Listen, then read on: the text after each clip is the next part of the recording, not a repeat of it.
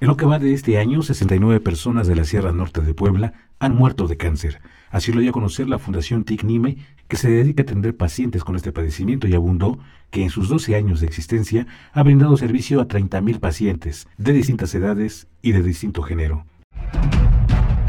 Radio Expresión presenta el podcast informativo.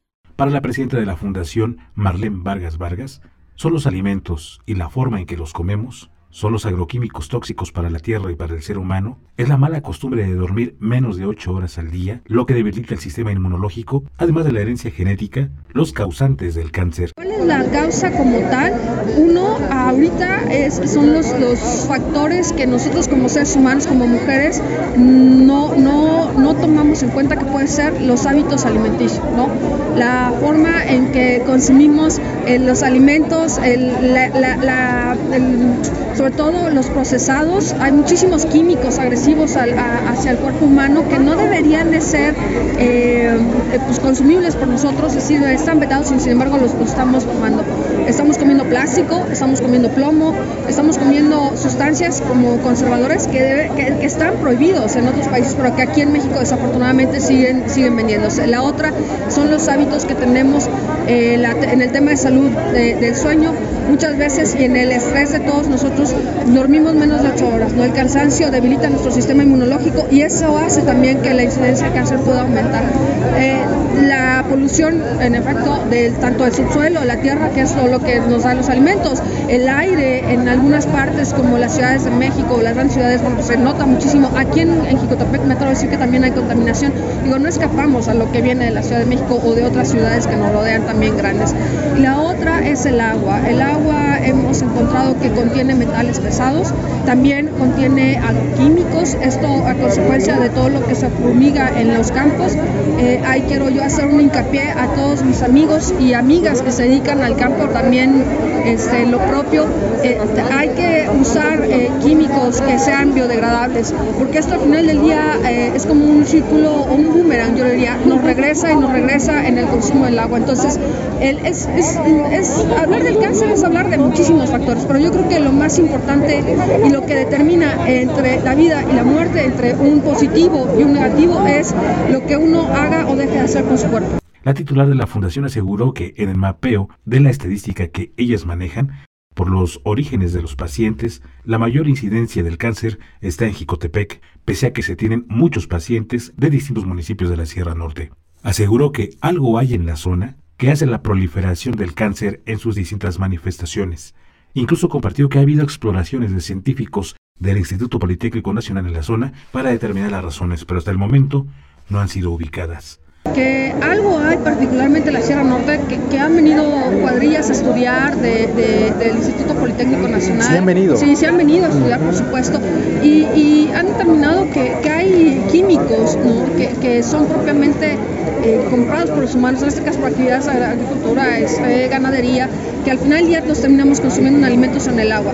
Sin embargo, el, la, los municipios con más afectados se ve es Jicotepec, en, en, en, las zonas incluso más, las comunidades más alejadas de la cabecera. las comunidades más pobres son las que tienen esta mayor incidencia por la falta de nutrición, por la falta de una también atención médica. Desafortunadamente, aún México, no solamente la Sierra Norte, México está viviendo el, el rezago en el tema de salud y esto se debe, bueno, pues aquí hay lugares también muy alejados, pero de alguna u otra forma que no hemos hecho conciencia como como comunidad, como sociedad, de acercarles estos servicios de salud. Marlene Vargas desglosó los factores que inciden en cada persona para que se enferme de cáncer, que va desde la alimentación y su forma hasta las anomalías genéticas. Es, eh, los, los, estudios han arrojado que en gran parte es la genética que compone la mexicana, no somos la excepción en la Sierra Norte, las serranas, eh, muchas de nosotras eh, portamos unas anomalías en los genes, pero el tema es el siguiente, cuando lo tenemos en línea directa como es en nuestro caso de la familia Vargas Vargas, las hermanas, su mamá, mi abuela, la mamá de mi mamá, la, la, probabilidad de padecerlo es aún mayor. Esta es la, esta es la realidad de muchísimas serranas, ¿no? Yo, junto, yo mis hermanas, junto con otras eh, jóvenes, eh, que el cáncer, quiero destacarlo, que ahorita se está detectando en edades muy tempranas, antes eran los 50 años, incluso 60, ahora es ya a partir de los 30, 35 años, incluso hasta jovencitas de 20, 25 años, es, es, es bastante lastimoso.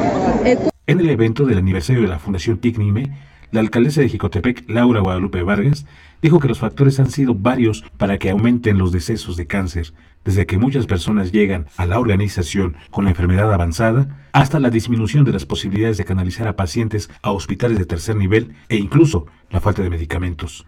Lamentablemente, este, este año en particular han aumentado el número de decesos, pero también la problemática que, hemos tenido para ir abriendo espacios en los hospitales, ya que pues en el cambio del paradigma de la atención en el sistema de salud, las cosas han cambiado, hay menos medicamentos, de repente se ha complicado la canalización a los hospitales del tercer nivel y bueno, el hecho de, aumentar el número de decesos no solamente habla del tema del cáncer, sino cómo la contingencia sanitaria fue vulnerando la salud de las personas. Como tú sabrás, a propósito del COVID-19, muchas de las comorbilidades hicieron que la enfermedad se agravara y bueno, pues el día de hoy este, yo creo que esa es una estadística que debe marcar seguramente eh, también en el ámbito de la pandemia. En cuanto al uso de agroquímicos en el campo jicotepense, aseguró que el gobierno estatal ha tenido la política de hacer llegar fertilizantes con químicos biodegradables y no tóxicos para la tierra ni para los alimentos que se consumen por el ser humano, lo que consideró un avance importante. Radio Expresión. Heriberto Hernández. Periodismo de verdad.